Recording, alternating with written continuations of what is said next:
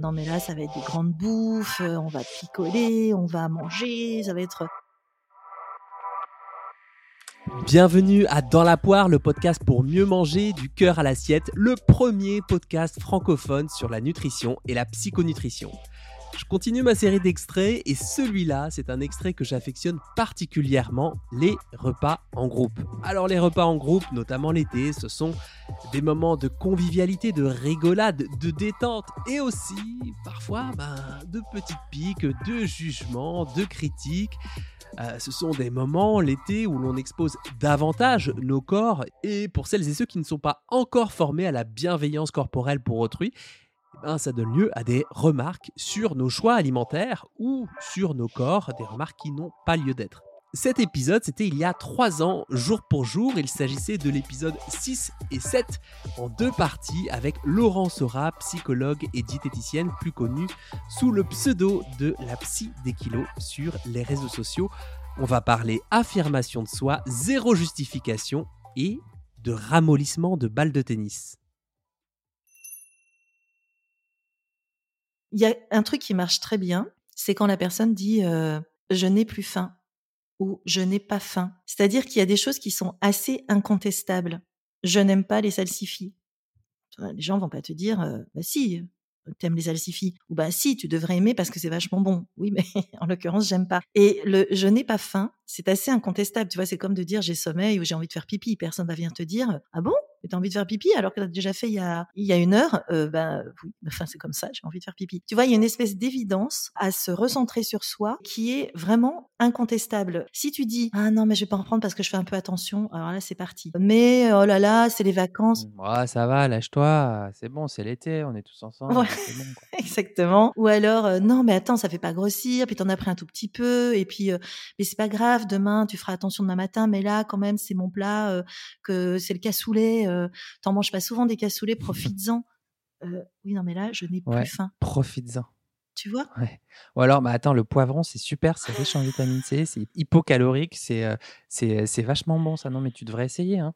Franchement, tu peux t'en gaver, il n'y a pas de calories, c'est bien. Oui, hein. mais non, parce que je cherche pas à me gaver des choses, je cherche à m'écouter. Donc là, j'ai plus faim, mais en revanche, ton poivron, comment tu le prépares? Comment tu fais? T'enlèves la peau T'enlèves pas la peau euh, Tu le mets au four euh, Comment tu fais pour qu'il soit pour le peler sans que ce soit trop galère? Et là, ça c'est une très très bonne stratégie. C'est de valoriser celui qui fait, c'est-à-dire de partir, de quitter le, fait nutritionnel euh, et, la connaissance. L'intérêt, c'est à un moment donné de revenir sur un sur quelque chose qui va valoriser la personne et qui est quasiment affectif, si tu veux. Je m'intéresse à toi, je m'intéresse à comment tu fais les choses, je valorise ta recette, je te demande même peut-être de me la donner, euh, ce qui fait que on, on plus sur si elle a mangé une bonne quantité, c'est qu'elle a aimé. On passe sur euh, elle s'intéresse à moi, euh, donc je je suis valorisée dans ma posture de celle qui nourrit, de celle qui a fabriqué, de celle qui cuisine ou de celui qui a fabriqué, cuisiné, et, et donc j'oublie les quantités qu'elle a mangées ou le fait qu'elle a arrêté de manger. Bon, l'idée, c'est pas d'être dans une attitude fake et de survaloriser la personne, j'imagine, mais de se mettre en mode découverte, euh, de poser des questions et de s'intéresser à la manière de faire la cuisine, de réenclencher euh, une discussion, c'est ça? Et puis, de toute façon, ça, c'est une très bonne stratégie de psychologue, mais euh, le meilleur moyen de pas répondre à des questions ou de pas s'apesantir euh, sur des choses, c'est de poser des questions à la personne en face de toi. Comme la personne est, est forcément euh, valorisée et qu'on aime beaucoup parler de soi, on va, hop, gentiment dévier vers autre chose. D'accord, ok. Pas bête. pas bête du tout, ça. Petite astuce de psy. Alors, avant qu'on enregistre, tu m'avais parlé d'une situation qu'avait vécu ton fils à l'époque et tu lui avais dit de dire et donc? Et alors? Est-ce que tu peux m'en dire plus sur cette situation, si c'est OK pour toi? tu, sais, il y a ces situations où, tu te sens remis en cause, euh, notamment euh, physiquement, euh, quand on te dit T'es sûr que tu veux te resservir là? Dis donc, t'as bien pris toi pendant le confinement. Hein non, mais vas-y. Ah, ça va, tu te lâches hein? Ouais, tu te lâches. Mange du concombre, ça te fera du bien. avec à la fois enfin, des phrases qui sont. tu sais... C'est bon pour ce que t'as. c'est bon pour ce que t'as pas. hashtag bienveillance. Oui, hashtag, hashtag fait chier. bref.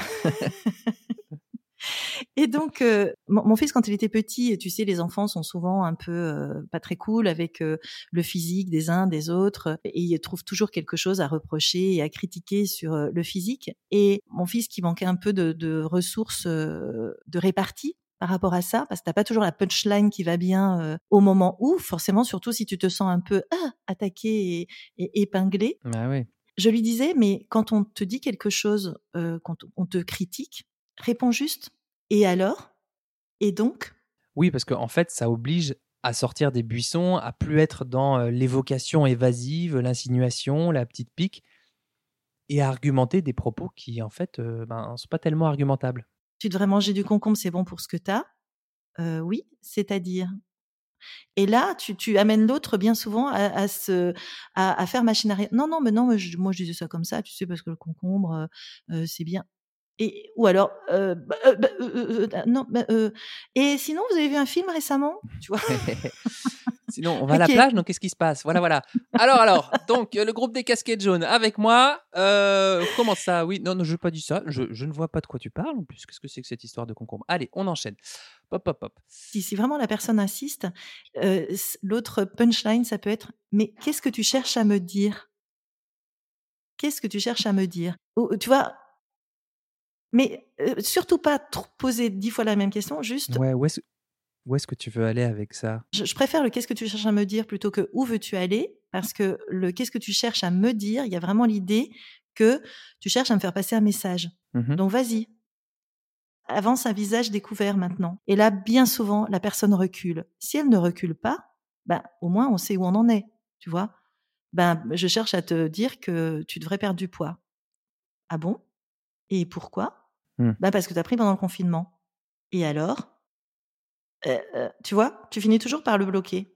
Oui, par tendre un miroir à la personne et lui signifier tranquillement que ce qu'elle dit, ben, c'est pas super sympa en fait. Oui, et, qui n'est pas du tout agressif parce que la tendance ce serait de se dire tiens, je vais, je vais retourner l'arme. Oui, ben toi aussi, hein, dis donc, t'as bien profité. Alors là, c'est terminé, euh, c'est euh, n'importe quoi, c'est le conflit ouvert, euh, c'est tout le monde sur la défensive et ça va pas bien se terminer du tout. Il y a un truc mou qui absorbe la balle, tu vois, au lieu que je sois bim bam, et je te mets face à ta responsabilité de ce que tu es en train de me dire. Voilà, voilà, ça c'est fait, emballé, c'est pesé, rhabillé pour l'hiver. En tout cas, si jamais certains repas vous mettent dans la vulnérabilité, eh bien vous avez quelques pistes pour répondre calmement, de manière ancrée et respectueuse, mais en posant vos limites. Je vous invite vraiment à redécouvrir les épisodes 6 et 7. Je vous mettrai bien sûr les liens en description de cet épisode parce qu'on parle de nous, de notre identité de mangeur, de mangeuse et de comment identifier ce qui est bon et juste pour soi, y compris dans les repas en groupe. Si vous souhaitez que Dans la poire continue, il suffit de s'abonner et de suivre littéralement Dans la poire sur votre plateforme d'écoute pour être sûr de ne manquer aucun épisode. Et puis pourquoi pas d'envoyer cet épisode sur les groupes WhatsApp famille ou WhatsApp amis, histoire de déminer les éventuels conflits et bien sûr de réagir sur Spotify ou d'écrire un avis sur Apple Podcast parce que ben, euh, à chaque mot que vous écrivez, il y a cette petite lumière qui se réallume pour moi en moi. Et ça fait la différence. Vous imaginez pas à quel point quand je lis vos petits mots, surtout en ce moment. pour ma part, là, on est fin juin. Je suis encore à nouveau un peu dans le dur. Une petite sorte de rechute. dès que j'accélère, dès que je me mets à répondre à des mails, des interviews, des il faut que je, ça serait mieux que. eh bien, les symptômes du burn-out euh, me reprennent, beaucoup de, ah, de courbatures, de fatigue, d'irritabilité, de même de sensibilité à travers mes vêtements, mes étiquettes, tout ça. Donc c'est donc euh, je crois qu'il est un petit peu temps de mmh, mettre cet été à profit dans le bon sens du terme, de se prendre peut-être euh, mes quatre semaines de vraies vacances sans injonction de poster quoi que ce soit. Et on verra bien on verra bien, qui vivra verra. Je vous embrasse bien fort, ça me manque de pas pouvoir écrire tout ce qui me passe en tête, toutes les idées d'épisodes, et je, les laisse passer comme des nuages, euh, ou plutôt comme des soleils. Mais euh, voilà, au fur et à mesure, je, me rends compte que tout ce que je faisais, ben, c'était vraiment trop, largement trop, et pas assez ajusté, pas assez... Euh, en cohérence avec ce que je souhaitais. Donc, il y a de quoi réadapter les choses à la rentrée. Je vous souhaite un bel appétit de vivre et à très vite pour un nouvel épisode de Dans la poire.